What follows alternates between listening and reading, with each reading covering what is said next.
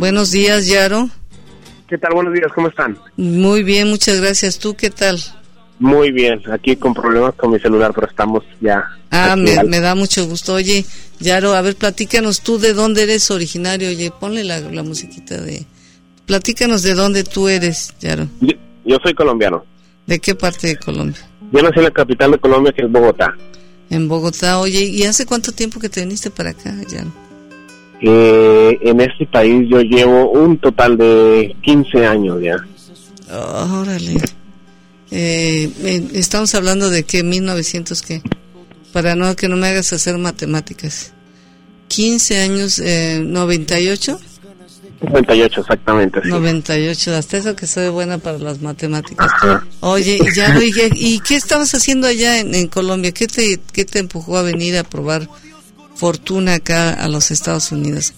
Pues no, como yo vine en un intercambio estudiantil, entonces vine a hacer el último año de, del bachillerato, que es de high school, el, último año de high school. ¿Y cómo le hiciste para encontrar esa oportunidad, oye?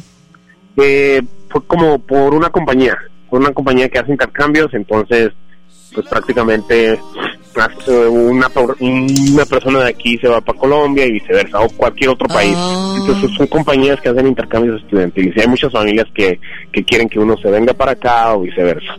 Oye, ¿nunca se te ocurrió que fuese un, un este, una estos de abuso sexual de que te quisieran explotar sexualmente?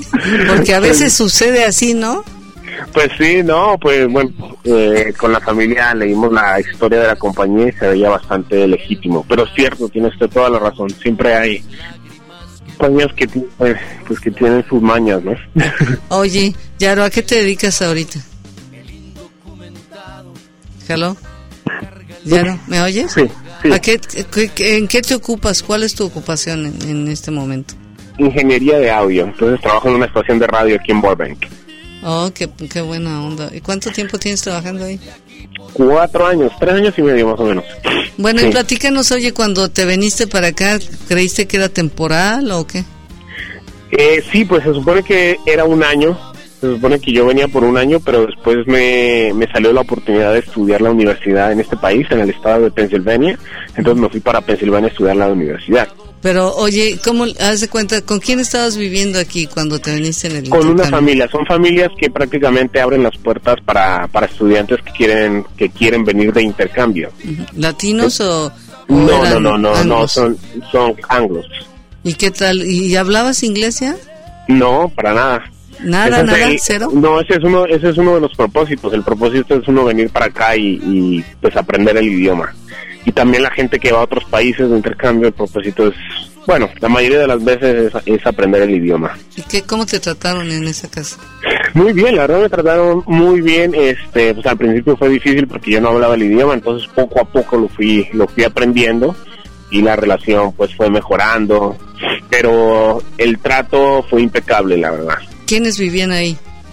En esa eh, casa? Pues era una familia que era el papá y la mamá y tres hijos. Ellos tenían otros hijos que ya estaban en la, universidad y no vivían ahí, pero eran tres, tres, este, pues tres hijos que vivían en ese momento. Eh, tres hijos varones. Eh, dos varones y una niña. ¿Y qué, edades tenían? Eh, el mayor tenía mi edad, que también estaba en el último año de, de, preparatoria de bachillerato. la niña tenía como 12 y había un niño como de 6, 7 años. Oh, ok. ¿Y te adaptaste bien entonces a esa familia? Sí, pues yo creo que cuando uno, uno se va a vivir en una familia así, pues va completamente abierto a cualquier experiencia, ¿no? Entonces, este, sí, la adaptación fue, fue sencilla con, eh, con excepción del lenguaje, que obviamente me tocó aprenderlo poco a poco. ¿Cómo era, ¿Cómo era tu mamá contigo en tu casa? ¿Eras de esos niños que te hacían todo y tuviste que llegar acá a cooperar o...? Eh, no, al contrario, eh, no, en mi casa mi mamá, pues nosotros... Nos educó bien. Sí, nos tocaba hacer aseo, lavar los platos todos los días, cocinar un poquito, eh, y, siempre estábamos en transporte público, entonces cuando llegamos acá creo que fue más sencillo, porque aquí había carro, aquí había muchísimas más comodidades. ¿Cuántos hermanos tienes tú, ya? Yo tengo un hermano. Un hermano, entonces nomás, los dos hombres, entonces los dos, su mamá los enseñó a ayudar en la casa. Sí, exactamente. Ah, pues qué bueno. ¿A qué se dedicaba tu mamá? Mi mamá es maestra. Mi mamá es maestra. ¿De, primaria? No, bueno, mi mamá es, es ella lo que es etno. Eh, no nos dejes a la mitad de la historia. Las culturas a través de la música. Entonces es maestra de la cultura y de la música en Latinoamérica. Órale, oye, ¿no, ¿no habrá la posibilidad de que la entreviste? Sí, un día de estos. ¿Está en Colombia ella?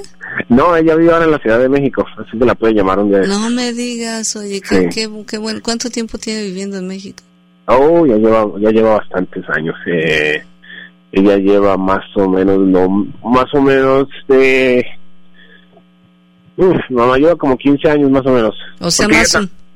ella se mudó, sí, porque es que lo que pasa es que nosotros de Colombia nos mudamos a México y después nos vinimos para acá. El intercambio fue ah. realmente hecho desde la Ciudad de México.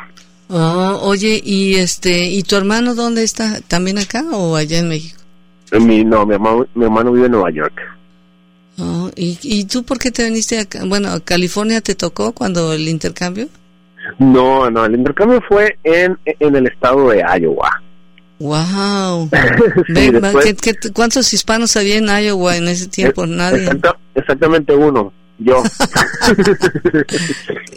¿Qué, qué, te parecía? Oye, ¿cómo te veía la gente? ¿Cómo te trataban en fuera de la familia? Porque obviamente pues llegas a la casa, se tiene que portar buena onda contigo, pero cuando sales al exterior, ¿cómo te trataba la gente? Eh, pues mira, bueno, la gente, la mayoría de la gente era bastante, pues bastante respetuosa eh, obviamente ya en la, en la escuela llegó un momento que todo el mundo sabe que tú estás ahí por un, por un intercambio y este y pues te tratan bastante bien, te hacen preguntas, el problema es que al principio pues el, el lenguaje no lo dominas y, es este es un poco complicado comunicarte. ¿Por qué tu mamá no decidió emigrar hacia los Estados Unidos? ¿Por qué se quedó ahí a la mitad pues, del camino? A ella no le gusta mucho realmente los Estados Unidos, ella viene de vacaciones, pero después de eso no, no, ella realmente no, ni mi mamá ni mi papá gustan mucho de Estados Unidos, yo creo que por la política. Pero ah. ellos vienen de vacaciones y, son muy felices regresando a sus, a sus casas. Oye, ¿tu papá qué se dedica? Él es doctor en Colombia, ellos están divorciados, pero él es doctor en Colombia. Eh, ah, ¿y por qué tú no fuiste doctor? pues quería, cuando era chiquito quería ser con mi papá, pero después no se me dio, no sé qué pasó. ya, no, se, se van presentando otras oportunidades y se va uno desviando de las metas originales, ¿verdad? Oye, y, y, tu papá eh, y tu mamá se volvió a casar en, en México o no? No, mi mamá no, mi mamá es completamente casada con su carrera, ya todo lo que hace es este es por su carrera y por sus pues, por sus proyectos y mi papá sí se casó y él tiene una hija. Es tu media hermana, ¿cómo cuántos años tiene ella? Que es mi media hermana, ella tiene como 21 años, ya no está tan joven, ellos se divorciaron hace rato ya. No, no, está tan joven. No, no está joven, pero no es, una, no es una niña, pues. No, no, tiene 10 años, pues. No, no es una baby, no, ya está grande. Oye, este, y, y acá, ¿cómo fue que decidiste quedarte? ¿Cómo te, ¿Cómo te salió la oportunidad? O sea, vienes por un intercambio, en eso tienes la visa, la compañía no te quiso regresar, oye, ya, ya se te acabó tu contrato para eh, Juárez. No, sí, exactamente. Después del año del, año del año del intercambio estudiantil, ellos prácticamente, pues tú tienes que regresar. Yo regresé, pero en mi último semestre estuve aplicando a varias universidades y tuve la oportunidad de, pues, de pues de sacar una ayuda económica. Es que aquí hay muchas ayudas económicas para ir a la universidad. Lo que pasa es que hay que averiguar y toca pues preguntar mucho. No es fácil, pero yo realmente creo que que todos los estudiantes pueden recibir algún tipo de ayuda económica para ir a la universidad en este país. Entonces a mí me salió una oportunidad en Pensilvania. Entonces después de estar en Iowa, obviamente se me acabó el intercambio eh, estudiantil, eh, regresé y después tuve la oportunidad de sacar esta pues como una beca que me dieron para estudiar en, en, Pensilvania. Te estaba yo diciendo que las oportunidades ahora se han reducido mucho para las personas por esta crisis económica que tuvimos, la de en la educación, oye, de cerrarle las puertas a los que no son ciudadanos. Pero bueno, platícanos tú, entonces tú te vas a Pensilvania y allá, oye, ¿qué, ¿qué fuiste a estudiar allá? Eh, yo estudié en, administración de, de, empresas, como negocios internacionales. Ajá, y luego, oye, ¿qué tal te trataron por allá? Pues muy bien, los cuatro años de carrera, pues también me trataron bien, este, también fueron un poco complicados, ya que pues no sé, el primer año, el año del intercambio estudiantil pues fue más de aprender el idioma, de juego, ¿me entiendes? De, pasársela rico, exactamente. Pero ya los años de universidad fueron un poco más complicados, también obviamente el inglés era más académico, entonces sí, los primeros dos años me di un poco más de problemas. Para escribir además tus reportes y todo eso. ¿no? Exactamente, escribir después ya, no sé, eh, eh, materias como matemáticas, física, y materias que requieren pues unos términos un poquito más complicados. Sí, sí se me hizo complicado al principio, pero pero lo bueno que fue que pude salir adelante. ¿Agarraste alguna novia que te ayudara? Pues sí, un par de ellas, ¿no? que te hacían la tarea, ¿no? me ayudaban, yo les ayudaba con el español y ellos me, ayudaban con el resto. Oye, ¿y, y, y qué tal? Eh, yo te quiero preguntar algo. Eh, el ser de Colombia hace algunos años era así como, ¿cómo, ¿cómo te miraba la gente cuando decías de Colombia? Pues todavía, yo creo que todavía tiene esa... Pues ahora ya le eh, estamos quitando la fama aquí en México. Pues se le está, sí, se le está quitando la fama, pero la novela, las novelas siguen haciendo, siguen haciendo esa fama un poco presente, ¿no? Eh, creo que, creo que, que no sé, nunca se va a quitar esa, pues esa, no sé, esa nube la primera la primera cosa que la gente piensa cuando tú dices que eres colombiano es obviamente no saca la droga. Dónde está la droga y y no traes eh, no pues ojalá si no ya hubiera comprado la estación. No, oye no qué barbaridad. Y este yo yo me imagino que eh, en este tipo de estados a los que ibas así Pensilvania y te decía oh de dónde eres eh, de Colombia mm, inmediatamente algún aunque no dijera nada no Sí, sí, mucha gente se imaginará cosas que no, pero bueno, ¿qué va a ser uno, no? Cada quien Y a ver, platícanos, ¿cómo fue cómo fue la, la primera novia? que ¿Cómo le hiciste? Eh, ¿Fue por necesidad o, o, realmente hubo ahí atracción de alguna chica? Eh, no, siempre es atracción, ¿no? Siempre son, pues fue más bien, honestamente yo estaba más concentrado en los estudios, entonces fueron más como amigas que tuve y eso. Pero te ayudaban, te ayudaban. Eh, pues sí, siempre había un tipo de, ayuda. Oye, ¿cómo, ¿cómo te recibían las familias de tus amigos y todo? Este, ¿Eras pues, totalmente bienvenido o había cierta, cierta reserva? Ah, yo creo que es como todo. Siempre hay gente que lo quiere a uno y hay gente que, que lo rechaza.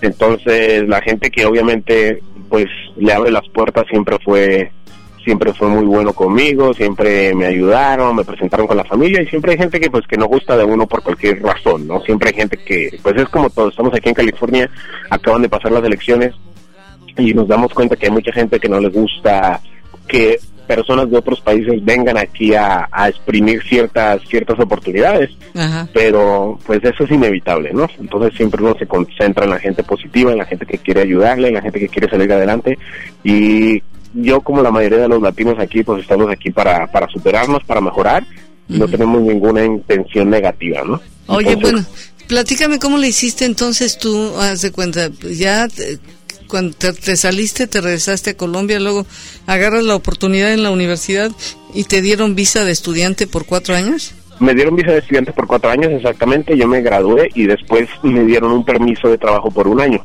a uno le dan un, permiso de trabajo como para hacer un, internship, que es el, año ese, pues como de práctica, ¿cierto? Y yo lo que hice fue irme a Nueva York. Y ahí estuve en ah, Nueva York. Pero en Nueva York, este, pues honestamente, como dicen en inglés, I overstayed my visa. Me quedé más de lo permitido. Oye, ¿por qué no te quedaste en Nueva York y te viniste a California? Bueno, eso ya es otra historia porque yo en Nueva York eh, conocí a la persona que es mi esposa hoy y ella es de aquí de Los Ángeles y es por eso que nos vinimos para acá. Ciudadana. bueno, sí, ella nació aquí, sí. Órale, oye, ¿y te, este, te propusiste ese objetivo? Digo, ¿tenías en mente, bueno, si me voy a casar, me caso con alguien que, que sea de por acá o, o nunca pensaste en, en el estado migratorio de para cómo resolver tu situación? La verdad que nunca pensé en eso. En Nueva York y estuve trabajando. Eh, nunca tuve problemas. El único, y creo que mucha gente en este país que a lo mejor no tiene algún tipo de estado migratorio legal, eh, tiene trabajo, tiene negocio, tiene una vida muy, muy buena, con excepción de que no puede salir, o bueno, puede salir, pero no puede entrar, ¿cierto? Y, bueno, oye, no, yo, yo siempre me he pensado, ¿no vives con la angustia de que si una patrulla va manejando atrás de ti, aunque vayas manejando bien, de que tu corazón lata rápidamente? ¿O qué tal si descubren que mi seguro social no es del bueno? ¿No tienes esa angustia? ¿O, o, estabas tan a gusto en Nueva York que dijiste, vale, cacahuate, ¿para qué me preocupo? Exactamente, creo que a mí nunca me, no, no, me importó tanto, yo siempre tuve una, una, una, una licencia de conducir válida y tenía un, número de un número social, porque lo saqué cuando estaba en la universidad, o sea, yo, yo tenía un número de social que es válido ah. y, tenía una tarjeta de conducir siempre válida, siempre al día, y honestamente jamás me preocupé por eso. Qué buena onda. Bueno, y luego, ¿dónde conociste a tu, a tu esposa? Eh, eh, pues en la ciudad de Nueva York nos conocimos, ella estaba estudiando una maestría y en un trabajo, yo estaba haciendo un trabajo de audio en una, en un este, pues en un, era como un bar, un, club, y ahí nos conocimos. ¿Y cómo es que te fuiste de la administración de negocios al, al esto del audio? Yo creo que por mi mamá siempre siempre me gustó el arte y la música. Entonces la carrera universitaria de negocios era más bien como para tener ese respaldo eh, y para tener ese conocimiento básico de lo que es negocio y, y, y el mundo pues financiero. Pero después de la universidad yo sí, sí me he metido de lleno a todo lo que es este la ingeniería de audio, la música, producción, ingeniería y todo eso. ¿Cómo, ¿Y por qué? ¿Cómo lo hiciste, pues? Eh, en Nueva York más que todo lo que hice fue empezar a trabajar en estudios de grabación. Entonces trabajé en muchas este, compañías disqueras, trabajé en, eh, en, estudios de grabación, trabajé en proyectos independientes, con amigos, con otra gente que quería grabar y poco a poco me fui metiendo en ese mundo del audio y de la música. ¿Y cómo lo hiciste, oye, para que alguien te contratara la primera vez sin la experiencia? Eh, pues... Mantienes el secreto. Ajá, no, la primera vez fui mientras yo fui y trabajé prácticamente por nada, como ah, seis meses que trabajé, o sea, tenía un trabajo en la mañana, hacía ventas para una revista de, moda. Eh, ese sí lo conseguí pues por mi carrera universitaria y en las tardes me iba a un estudio de grabación y era era como un intern. Trabajaba gratis, ahí me sentaba a ver cómo trabajaban, me les traía el cafecito, limpiaba un poquito, oh, hacía las copias, mandaba los taxes y después me, me sentaba y a aprender a pues a grabar, a, manejar todo el equipo, todas las consolas, eh, Pro Tools, Logic, todo eso, todos esos eh, programas y poco a poco fui aprendiendo hasta que empecé a, empecé yo a, hacer mis propias sesiones de grabación, de, de eh, pues de mezcla, de, de masterización y cosas así. Oye, ¿tú tienes equipo? Por ejemplo, ahorita que se cortó la comunicación, nos estaba hablando un amigo que ha compuesto bastantes eh, canciones, pero eh, siempre las canta a capela, no tiene cómo grabar, no tiene... por ejemplo, en esos casos, tú, tú estás en el negocio de si alguien quiere grabar un disco, que tú tienes estudio y puedes grabar. Sí, mira, yo, bueno, yo obviamente trabajo en, en una estación de radio, pero en mi casa también es un estudio pequeño pero en ese yo hago más que todo pues grabaciones sencillas, no tengo un espacio para grabar una banda entera con batería, piano, bajo, guitarra, saxofón, tres trompetas, no tengo ese espacio, no tengo ese equipo, pero sí tengo el equipo necesario para poder una hacer una grabación sencilla de una persona o dos personas y hacer la mezcla y la masterización de, esta grabación. Eh, eh, oye, así como pones uno de esos de, eh, ¿cómo se llama? Eso que, que cantas y la pista ya está grabado, ¿cómo Exactamente, muchas eh, muchas veces que, que es este que ya está la pista, ajá, es como karaoke, está, está la pista grabada o ya está la pista producida y después ya eh, solamente se añaden las voces. Ah, pues qué buena onda, ojalá que el cuate esté escuchando para que si algún día tiene y, y, qué tan qué tan caro es hacer eso con alguien que quiere empezar su proyecto que nunca ha tenido la oportunidad y aunque sea pues voy a, voy a grabar un CD para mi mamá o para mi abuelita o para mis hijos. Este, ¿qué, qué, qué, oportunidades hay para eso? ¿Es muy caro? No, pues mira, primero se obviamente pagar el, el, estudio y se hace la grabación y después, hoy en día es muy sencillo hacer copias de CD o ponerlas en el internet, hacer MP3 y distribuirlas digitalmente, es muy sencillo. Lo difícil, y es mucho más difícil que antes, es obviamente cuando una persona quiere hacer una carrera musical. Porque hay miles y miles, si no millones de personas talentosas que quieren ser músicos o cantantes. Entonces el mundo está inundado de talento con muchísima música eh, disponible en el internet y es muy difícil realmente uno poder llegar a ser o llegar a vivir de lo que es la música, el canto y, este y este tipo de arte, ¿no? No es imposible, pero sí es, este bastante difícil, sobre todo lo que es la no sé la eh, pues la promoción, o sea, llevar tu música a los oídos de millones de personas no es fácil, pero no es imposible tampoco.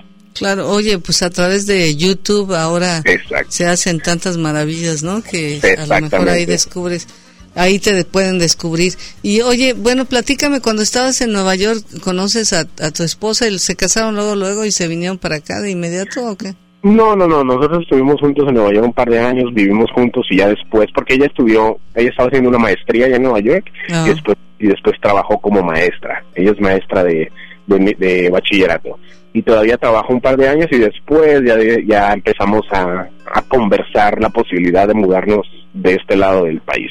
¿Por qué? ¿Por qué no se queda la gente en Nueva York teniendo la oportunidad de estar ahí? Bueno, yo creo que no, Nueva York es excelente, es muy chévere, es una experiencia maravillosa, pero pero no sé, yo creo que también para ella llegó el momento que empezó a extrañar a su familia, aquí tiene toda la familia, el apoyo familiar pues es obviamente incondicional y no y es irreemplazable, ¿no? Entonces, este, esa fue una de las razones por las cuales se empezó a conversar de, de regresar para acá. ¿Qué tanto te costó trabajo para regularizar tu situación migratoria? Entonces nada, ¿verdad? No, una vez ya, ya que decidí, ya que decidí hacerlo, prácticamente fue sencillo, es papeleo, papeleo y papeleo y ya. Bueno, porque afortunadamente te casaste con una ciudadana, si no hubieses bueno, pues el hecho de que entras con visa creo que ya te da. Eso lo este, facilita y, también este antes de eso yo tuve una pude tramitar una visa de trabajo por medio de una compañía. Entonces, eso también eh, facilitó mucho el proceso. Pero yo creo que cuando uno realmente se lo propone, se em, empieza a unir todos los papeles y siempre hay alguna forma de poder uno arreglar su situación migratoria, ¿no? Oye, ¿y tu esposa a qué se dedica ahora? Es maestra, como te comenté, es ah. maestra de, de bachillerato, y de high school. Oh, qué bien, qué bien. O sea, bastante buen dinero y o sea que les va bastante bien a ustedes. Pues no, más o menos, los maestros honestamente no gastan, no ganan mucha plata y, este y mi, mi esposa como muchas maestras que tiene deudas universitarias que también es algo que oh. Obama está tratando de resolver y de verdad que es un problema grande. Eh, las deudas las deudas estudiantiles son las únicas que no se pueden, que no, no se perdonan bajo nada. Y aunque uno se vaya a la bancarrota, los bancos no perdonan. Entonces, no sé, es como, no, no sé si es un robo, pero honestamente, ah, yo no sé, este, si hay alguien que nos escucha y puede evitar pedir mucha plata prestada para, para ir a la universidad, que lo haga, porque es un dolor de cabeza. Bueno, ahora afortunadamente con el presidente Obama antes eran los bancos los que prestaban la lana, pero ahora es va a ser directamente el gobierno. Oye, platícanos cómo le hiciste para irte a Chicago, cuánto te costó, quién te financió, por qué tú sí y yo no, por qué no me invitaste, etcétera, etcétera. A ver. Ah, pues, eh, no, prácticamente fue fue un, este, una tarea, una asignación de la de la estación de radio fuimos a cubrir, ajá, fuimos a cubrir el evento para todas las, pues es una cadena, tiene una cadena de estaciones bastante grande, entonces fuimos a cubrir el evento eh, desde Chicago para toda la cadena. ¿Por qué no me llevaste de ayudante, oye? Te hubiera llamado, la próxima vez te llamo. Sí, claro, por favor. Que hay próxima. Pero no, ya no va a haber próxima, pero qué fortuna más grande. A ver, platícanos cómo fue tu experiencia ahí. ¿Qué tal? ¿Cómo transmite el presidente Obama? No, muy bien, la verdad una energía, una energía espectacular este pues el estar ahí en esos momentos yo estuve ahí todo el día fue todo el martes transmitiendo con con este con dos compañeros que venían de diferente uno de España y uno de Colombia y estuvimos todo el día ahí sentados prácticamente desde que se abrieron las urnas viendo las pantallas gigantes cómo los estados iban desarrollando pues su, su, su votación, cómo iban a, sacando los resultados poco a poco, hasta el último minuto que, que salió el presidente Obama que pues nos tocó esperar bastante porque ya había ganado el presidente, después nos tocó esperar a que Romney saliera y diera la pues esta la concesión, la, conferencia de prensa diciendo que ya perdí ya, porque todos estaban con la incertidumbre de que de pronto iba a pedir un, un este un recuento. Se tardó, ¿eh? Se tardó en salir. Sí, yo creo que lo estaba pensando y estaba hablando ya con todos sus sus advisors, con toda la gente que lo que, lo aconseja a ver qué, qué, iban a hacer. Pero afortunadamente salió, pues dio, eh, dio la concesión y todavía cuando dio la concesión, pues todo ese lugar ahí en Chicago se enloquecía, toda, toda la gente gritando, pusieron la música más duro y fue como una fiesta, ¿no? Eh, pasaron todavía una media hora para que el presidente saliera, pero antes de que eh, el presidente saliera todavía es como un teatro, ellos montan como un teatro y después abrieron las cortinas, cuando abrieron las cortinas, pues otra vez la gente a gritar, a, a, este, a tomar fotos, videos, todo el mundo esperando la salida del, presidente, pero aunque abrieron las cortinas, todavía él se demoró como otros 20 minutos en salir. Pero no, cuando salió el presidente, pues obviamente... La locura. Ahí sí fue la locura total.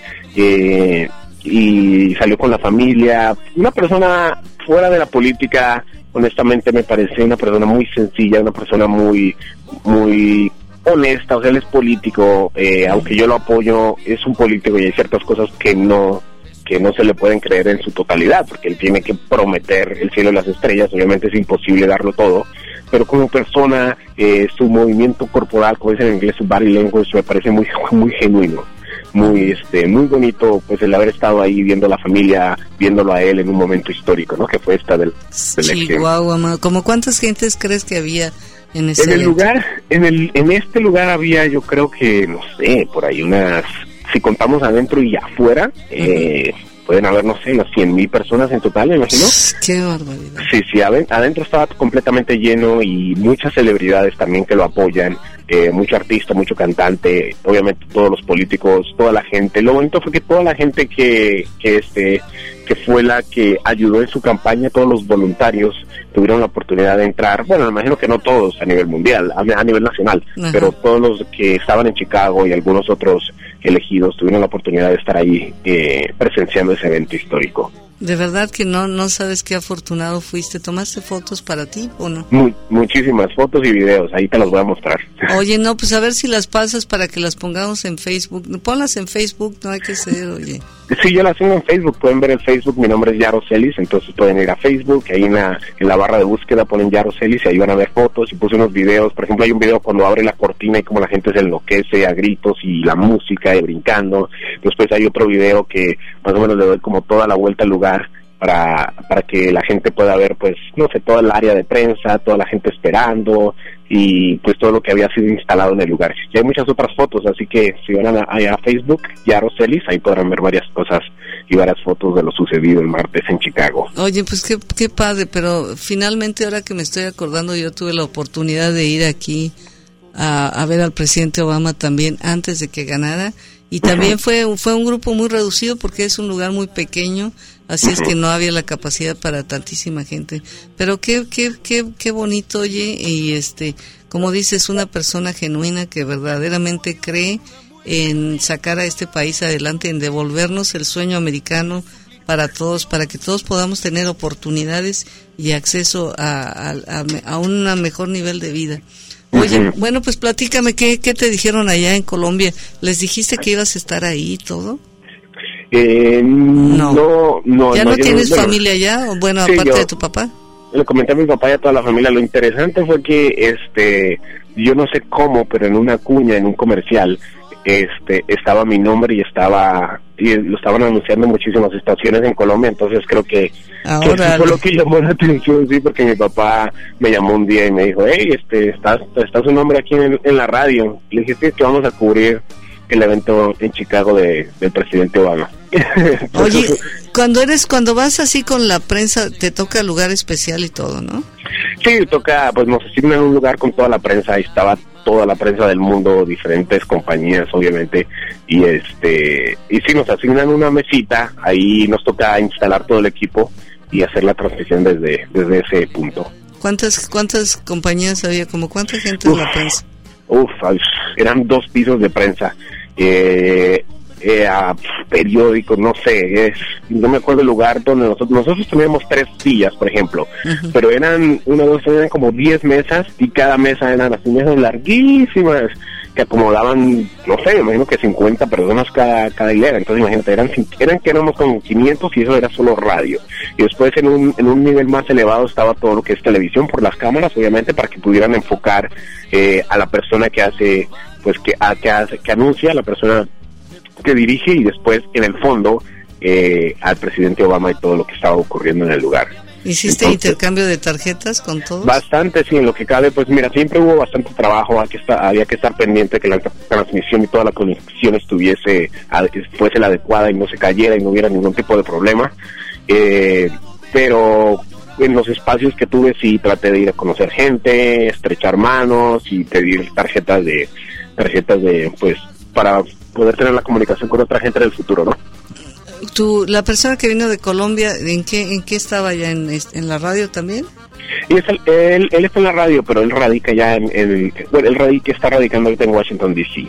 Entonces, ajá, y desde ahí hace todo, pues trabaja prácticamente para la radio en Colombia y hace todos los, los reportes desde Washington. Y ¿Es como corresponsal? De... Es corresponsal en Chicago, o sea, en Washington exactamente, y le mandaron a Chicago a cubrir este evento con nosotros. ¿Es Washington DC o Washington State? Washington DC, en la capital. Órale, oye, pues ojalá que un día nos toque estar por ahí.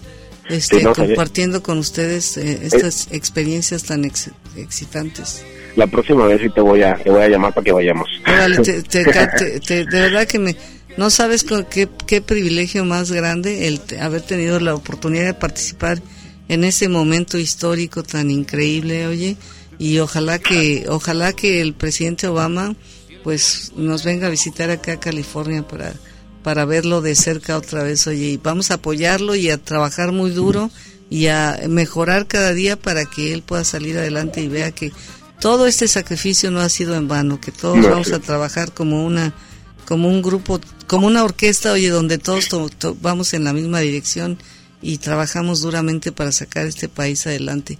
Oye, eh, eh, eh allá en, en Colombia, eh, ¿qué, ¿qué, es lo que más extrañas de Colombia? ¿Qué, ¿Qué hubiera sido de ti si te hubieras quedado en Colombia, en tu opinión?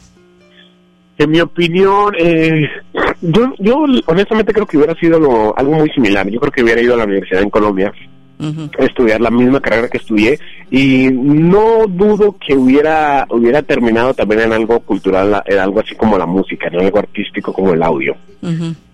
Eh, creo que hubiera sido el camino muy similar en cuanto a carrera y en cuanto a, a lo que hago cotidianamente, pero en Colombia en vez de haber viajado. Ay, qué padre. Oye, y, pero ¿no te hubieras ido a la Ciudad de México también con tu mamá? Pues no sé, es que, bueno, imagínate cuántas alternativas. Si nos ponemos a pensar de lo que hubiese sido de las alternativas, eh, pues sí, pero si. Ya te veo comiendo taco ahí en en la Ciudad de México? No, pues aquí lo que más me gustan los tacos y los burritos, ¿no? ¿Te, tocó comer taquitos ahí en la Ciudad de México parado y así para no mancharte la corbata y todo? Sí, coger el metro y, todo eso, una ciudad inmensa, ¿no? Una ciudad grandísima. Déjame tomar una llamada, es alguien que quiere saludarte. Buenos días. Buenos días, Lilia, ¿cómo te va? Hola, Marco, ¿cómo estás? Bien, bien, ahí por ahí escuchando tu entrevista con Yaro, me da gusto que, lo estés entrevistando, por ahí tuve la oportunidad de conocerlo durante el tiempo que estuvimos haciendo nuestro programa ahí en W Radio 690. Órale, ¿cómo se llamaba tu programa, Marco? Bienvenido a casa. Bienvenido acá. Ay, qué bonito, suena tan bonito. Pues ahora, este, Yaro, ¿puedes oír a Marco Enríquez? Sí, claro, Marco, ¿cómo estás? Muy bien, Yaro, un gusto saludarte. Qué, qué, qué envidia lo que pudiste vivir, ¿eh? Sí, verdad, oye, eh, nomás nos quiere hacer enojar. No, no, nos da muchísimo gusto que alguien tenga la oportunidad de ir por nosotros y transmitir todo ese amor y toda esa dedicación que vamos a poner a, ayudar al presidente Obama. Claro que sí, yo creo que vamos a ir allá por, uh, por 690 a visitarte, Yaro, y a ver si se nos pega algo ahí, ¿no? Oye, a ver si me vas a visitar a mí un día, Marco. claro que sí, no, Marco, te esperamos, te esperamos. Me acuerdo perfectamente de ti para, pues, nos quedaste, no nos, no nos dijiste que no volvían, tienen que volver. Tenemos que volver, ahí vamos. Por lo menos a saludar. A saludar aunque sea, ahí vamos. Claro, que pases un feliz día y felicidades. Muchísimas gracias, Marco. Gracias por la llamada, hermano. Un abrazo. Igualmente. Bueno, pues ya nos dimos cuenta, este Yaro, lo, lo famoso que eres por acá en el Valle, el antílope. Este, oye, eh, ¿qué tú, tú, si hubieses, si tuvieses la oportunidad de aconsejar a alguien que acaba de llegar, en base a tus experiencias, ¿qué le dirías para que no fuera tan difícil el camino? Para poder arreglar su situación migratoria. en, general, en general, cómo avanzar, cómo ubicarte, qué hacer, que si, o sea, ahorita a retrospectiva, ¿qué hubieses hecho diferente que a lo mejor hubiera sido más productivo para ti? Eh, pues yo creo que en un momento sí, de pronto por la inmadurez, eh, pues no me preocupé mucho por este por la situación, por mi situación migratoria, porque como yo tenía pues mi tarjeta de conducir y, y seguro, eh, seguro social y todo eso, no pues no me preocupó mucho la, situación. Pero yo creo que si toca ponerse las pilas a cualquier, cualquier persona que esté en una situación similar, tratar de resolverla lo más pronto posible. A veces no es tan complicado, es más bien llamar a un buen abogado o dos, consultar con dos abogados, preguntar las diferentes opciones, las diferentes posibilidades que existen para poder arreglar la situación y nada, y este, como dice, agarrar el, toro por los cuernos, ¿no? Oye, qué tal este, con respecto al inglés? Con respecto al inglés, eh, mira, también en la estación donde trabajo eh, siempre damos ese consejo, ¿no? Que debemos de aprender el inglés, debemos de practicarlo, porque después de todo estamos aquí y aunque, aunque poco a poco los hispanos vamos dominando muchas áreas del país. Es de suma importancia poderse comunicar en inglés, poderlo leer, poderlo escribir, y no es tan difícil. Hay mucha gente que se cierra completamente y no lo quiere aprender, pero media hora, una hora de práctica diaria puede ayudar muchísimo a entender este idioma y a poderlo, a poderlo dominar. Sobre todo, oye, porque ya vivimos en un mundo totalmente interdependiente.